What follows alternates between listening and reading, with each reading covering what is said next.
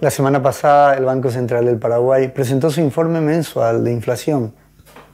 La estabilidad de precios es uno de los objetivos primordiales que tiene la banca matriz al implementar política monetaria.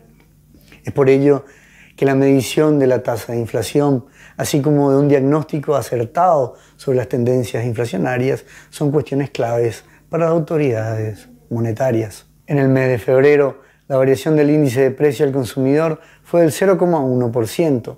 Con este resultado, la inflación acumulada en el año asciende al 0,6%.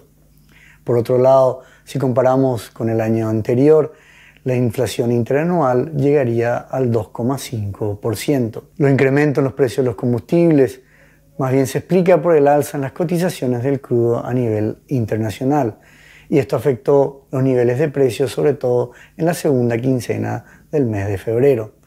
La variación mensual en este rubro fue del 2%. Sin embargo, para poder analizar con mayor precisión el impacto de los combustibles en el nivel general de precios, va a ser muy importante seguir observando su desarrollo en el mes de marzo.